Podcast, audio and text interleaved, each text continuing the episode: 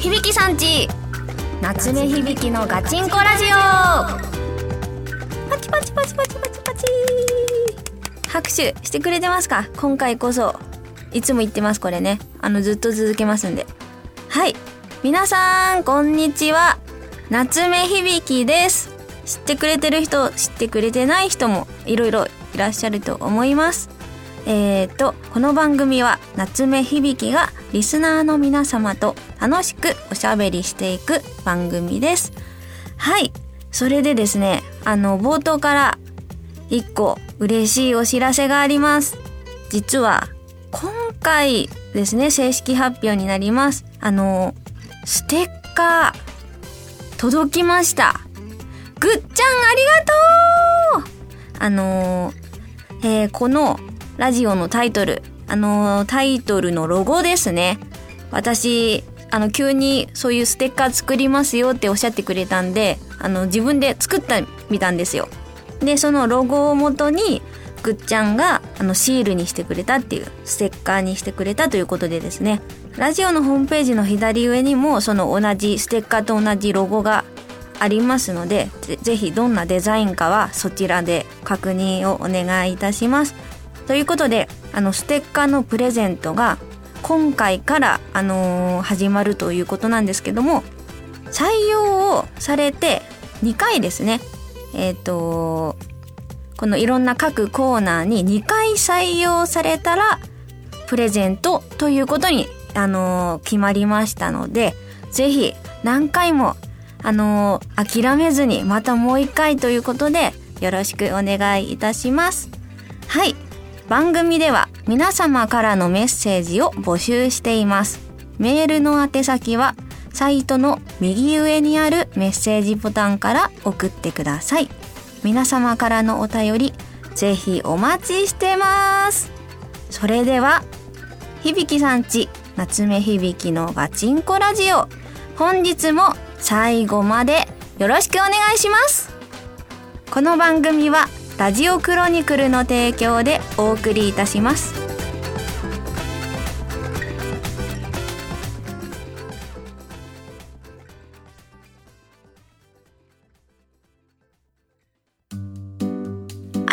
ラカルトなお手紙コーナーパチパチパチパチはいこのコーナーは夏目さんがリスナーの皆様からいただいたお便りを紹介していくコーナーです。はい。ではまず最初。真面目なお便り編。今回も来ております。ラジオネーム、千葉博之さん。夏目さん、スタッフの皆さん、こんにちは。いつも SNS や作品で夏目さんのことを拝見しているのですが、このラジオを聞いてると、夏目さんの考え方や思いを感じ取ることができて、また違った目線で日々の投稿や作品を楽しめております。ありがとうございます。そして今日は自分の割かし重めな悩みを夏目さんにも聞いてほしいと思いメッセージさせていただきました。自分の悩みは自分の中の優しさがだんだんすり減っていることです。もともと控えめな性格で気性も比較的穏やかだった自分はありがたいことに周囲からも優しいだとか温かいとかそんな言葉をかけてもらえて特に何の取り柄もない自分はせめて人に対する優しさだけでも自分の中で大切にしたいいつしかそう思うようになりました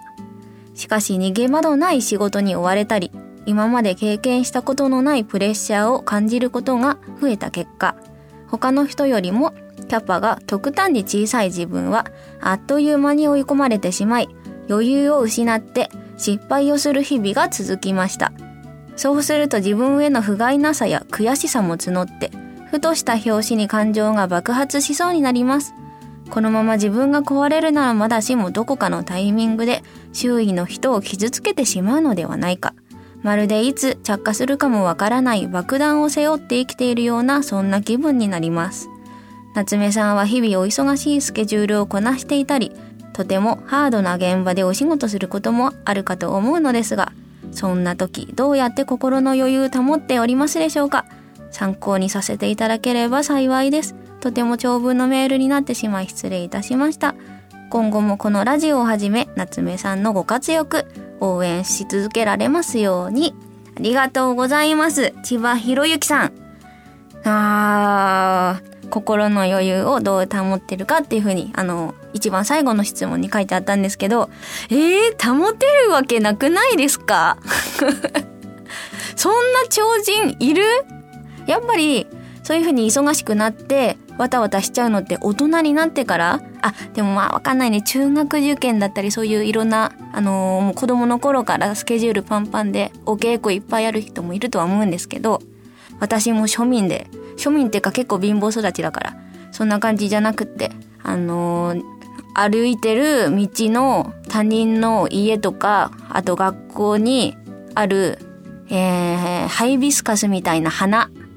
に蜜あるじゃないですか。あれとか吸いながら育ったの人間なので、っていう感じで育ったので、まあ、そんなやつがいきなり都会に来て、なんかプレッシャー感じて、なんかわちゃわちゃしたりとか、で、その中で、あのー、心の余裕どうやって保てるかって、保てるわけないよ。そんな、普通ですよ。千葉博之さんは。その悩みは。うん、周りがどんな方がいて、どんなお仕事されてるかっていうのはちょっとそこまで書いてはいないので、あと年齢とかも書いてはいないのでわからないですけれど、いやでも、すごく等身大の悩みだと思うし、千葉博之さんだけ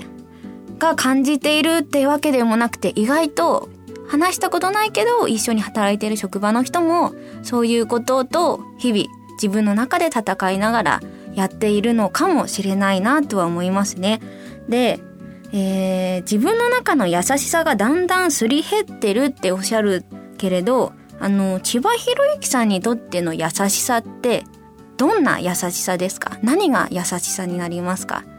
例えば人の言うこと何でも快く引き受ける。これあの受動的な優しさだと思うんですけどあとはあの自分から常に周り見てあの気遣いで何かやるっていう能動的な優しさもあると思うんですけれどもどんなのが千葉博之さんにとってはあの自分の優しさなのかなっていうのもちょっと読みながらあの思っていました。あの人それぞれコップの水がどのぐらいかっていうのはやっぱりもうなんでしょうね、まあ、生活？長年いろいろな経験をしていくうちにその水が増えたり減ったりコップの容量が大きくなったりちっちゃくなったりあると思うんですけれどもすり減ってるというよりは他にも例えばちっちゃい頃だったらその自分の取り柄は優しさで昔からそうやってあの優しいよねって言ってくれるそういう自分であろうでそれがあのあの一個のなんだろうアイデンティティみたいな感じだったと思うんですけどみんないろいろ成長していく中で興味って他のいろんなことに行って、えー、新たな、あのー、感情を見つけたり細分化されていくと思うんですよ。だからすり減ってるというよりはその今まではまあ5個とか6個ぐらいのいろんな日々のやること興味あること好きなこと嫌なこともあると思うけどっていうような区分5個ぐらいだったのが大人になってもっと増えるわけですよね。だからあの優しさに使える区分がちょっと一日の中であの短くなったというか小さくなったというかそのぐらいだと思うんですよ。千葉博之さん自身の優しさは減ってはいないと思います。なんだそんなに性格って簡単には変わらないと思うんですよ。まあその時の追い込まれ方でやっぱり焦っちゃったりとかイラついたりとかっていうのはもちろん普通だと思うそれあって。まあ表にそれを出すか出さないかはその人によるしうーんあと感情が爆発しそうになるっていう風にも悩んでいるっていうことで爆発してもいいんじゃない？たまには。どこで爆発するか。もあるけど、で、もしそれで、あの、あ、ミスった、こんなこと言わなきゃよかったって思うかもしれない。その、爆発しない方が良かった場所で爆発した時は。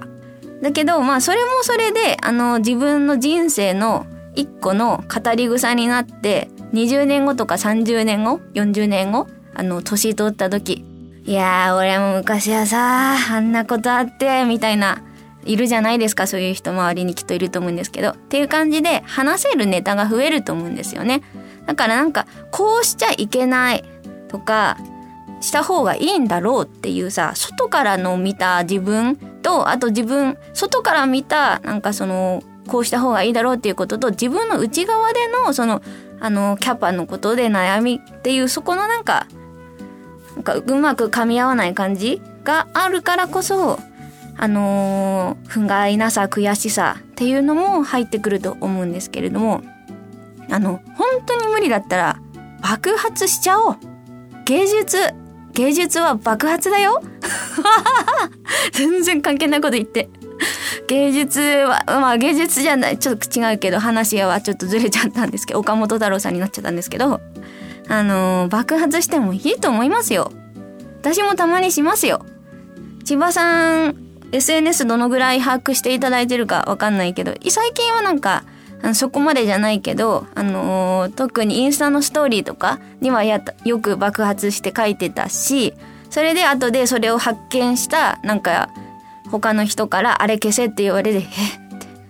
なんで消さないといけないんですか？っていうとこで、まあちょっとしたバチバチがあったりとか、あとは、そうですね、その仕事上で何かあった時、それ我慢し続けるのって自分にも毒だから、あの、もう言っちゃった方がいい。その言い方が、あの、どういう風に言ったらいいかなっていうことで失敗することはあると思うんですよ。でもそれはそれで、あの、ああいう風に言わなきゃよかった。じゃあ次はああいう風に言えばいいんだっていう風にもなるから、とりあえずなんかモヤモヤをずっとそのままにしておいて、いいことがあんまりないなって思うので、うん、言ってみた方がいいと思いますね。爆発が一気にバンっていうより、ちょっと小出しに言ってく方がいいかもしれないですね。だから私の方も日々お忙しいスケジュールをこなしてたりハードな現場でお仕事することもあるかあるかと思いますがどうやって心の余裕を保っておりますかというと,、えーと、余裕は保っていないしその都度爆発してるしそうやって、えー、失敗を繰り返し人にちょっと怒られたながらそして成長していっている途中ですだから変に我慢しすぎない方がいい気がしますね溜め込みすぎないっていうこと大事だと思いますね。心の余裕はそのうち出てくるんだと思います。まだ私もちょっと若い方の人間になるんで、日本の中でも。うん、だから心の余裕を、えー、保てていないフェーズなんですよ。だからどうしたら余裕を保てるかっていう回答がちょっと思い当たらないそこはちょっと申し訳ないですね。今自分も千葉さんと同じように保てていない状態です。でも、その保てていないことに対しての後ろめたさはあんまり感じてない。それはそれでもうありのままに今の自分の状況を把握して怒ったりする時もあればそうじゃない？あのちょっと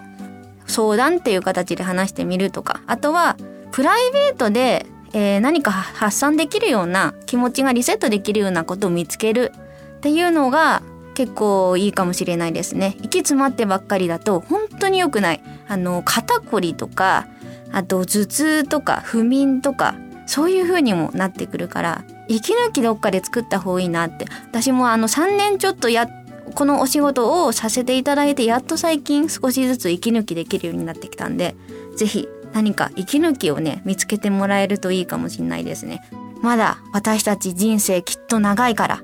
ということで、いかがでしょうかまた、その後どうなったかということをぜひメッセージ送ってきてください。ありがとうございます。はい。では続きまして、何でもお便り編です。ラジオネーム、アミホノさん。番組開始おめでとうございます。早速の質問です。響さんって言葉とかとても大切にしてると思うんですけど、そうなったきっかけって何かありますか？誰かの話を聞いたとか、どなたの著書に名感銘を受けたとか、独特の世界観をリスナーの皆さんに届けていってください。応援してますありがとうございます、アミホノさん。あの、言葉に関する質問が実は他にも時々あの寄せていただいてるんですけれども、確かに私は言葉大切にしてる方だと思いますね。なんかそのオリジナリティとか、言葉とか文字って、お、なんだろうな、温度とか、あと、魂みたいなのがこもってることあると思うんですよ。それをなぜ私がそういうふうに思ってるとか大切にしてるかっていうと、私いつも言葉に助けられてきたんですよ。文字とか言葉とか。あのー、だか自分の声でその場ですぐに思ったことを正しく伝えるっていうのがとっても苦手で今もそうなんですけどえー、っとだから後から時間を好きなあの自分の納得いくまで言葉を練ってそれを相手に送るとかっていうことであの人との関係をつなげていったりとかあとは孤独の時でもあの本あるじゃないですか。それがあればあのその本の中の世界に浸ってあの自分は寂しくないとか妄想ができるとかっていうことであのいつも言葉に助けられてきましたね。あの大人になってもそうだしちっちゃい頃からあの何かと言葉とか文字とか文のおかげでなんだろう寂しさあと成長学びいろんなことできてきたなっていうふうに思っていますね。あと国語はですね勉強しなくてもいつも結構点数取れてたんですね。ということでなんか国語ちょっと自信が昔から ありますね。それも関係してるかもしれないです。ということですね。はい。では次。ラジオネームギーくん。夏目さんはじめまして。初回楽しく聞きました。ありがとうございます。ちょっと誰かに褒めてほしくてメッセージを送りました。仕事でコロナになる前から追いかけてた会社とやっと契約にこぎつけました。ちょっと時間かかりすぎたけど、飛び込み営業から契約になったので、褒めてほしいです。これからが大変なんですけどね。夏目さんは長い時間かけてたどり着いたことありますか？いつかお会いしたいです。ありがとうございます。えー、褒めてほしいって？大丈夫かな？私褒めれるかな？あのね、なんだろう。あの、ギーくんとりあえずおめでとうございますコロナ前から追いかけてた会社とやっと契約にこぎつけたということですね。ギーくんはおいくつなんですか？私の作品は見ていただいてますか？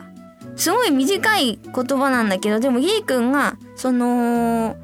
契約にこぎつけるまでに、あの、かけたその会社さんとの時間っていうのはきっとたくさんあるでしょうし、そこに至るまでの悩みとか、あとはギー君にしかわからないその会社さんの担当の方とのいろんな出来事とかあってのやっと契約にこぎつけたっていうことなのではないかって勝手に想像しますのですんごく苦労したと思うんですよ。ほんとギー君のその努力実った結果ですね。ありがとうございます。こんな大切な貴重なあの気持ちを私の方に送っていただいてキーくんのおかげで今地球回ってますよ。ありがとうございます。はい。ということでですね、アラカルトなお手紙コーナーでした。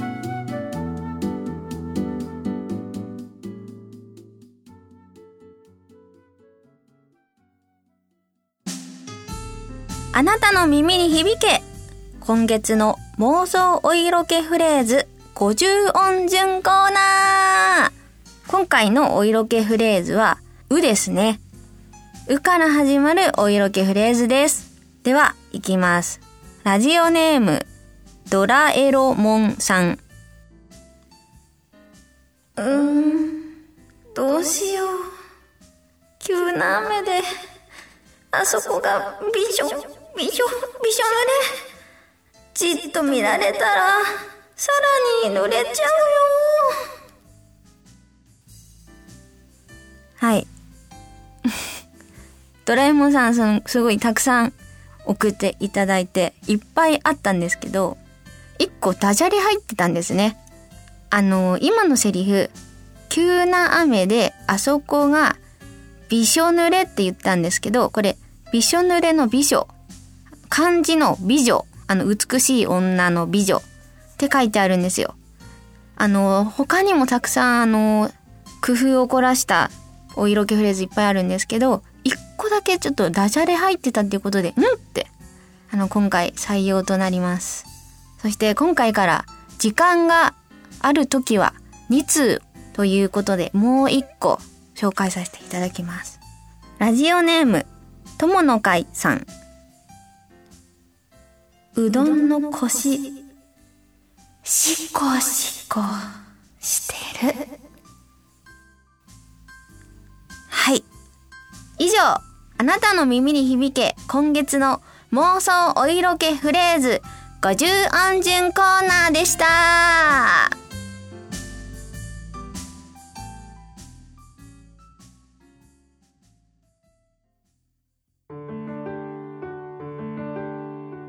響さんち、夏目響のガチンコラジオ。なんと、そろそろエンディングのお時間ですはやーということで、でももう終わりになってきちゃいましたので、あのー、じゃあ恒例になるんですけど、告知からさせてもらいます。はい。12月の17日、なんと、7ヶ月ぶり秋葉でのリリースイベントです7ヶ月ぶりなんですよ。その代わり、あの、八王子だったりとか、あとは、あの、埼玉の方だったりとか、あの、福岡とかっていうことで、全国に行かせていただきまして、やっと12月、あの、2023年の最後、秋葉に戻ってきます。なので、ぜひ皆さん、12月の17日は、アリババ秋葉原さんでお待ちしておりますので、あの、たくさんの皆様とお会いできるの楽しみにしてるので、お越しください。そしてですね、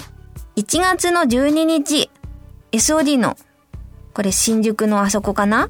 ?SOD ランド、そちらで、あの、特別イベントというか、あの、ゲスト出勤をさせていただきます。これが初めての、あの、1月のイベントになりますので、新年会みたいな感じで、皆さんぜひ夏目ちゃんとボトル開けまくりましょう。待ってるぜ。